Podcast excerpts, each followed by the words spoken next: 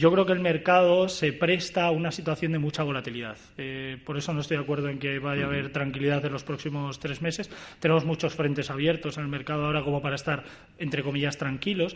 Pero, eh, como digo, la ventaja de este tipo de productos es que nos dan pie a que podamos invertir de cara a, eh, por ejemplo, un ETF que sea relativo al VIX o que sea relativo a favor de volatilidad o cosas así. Y yo creo que esto nos da pie a poder tener este escenario dentro de esa diversificación de cartera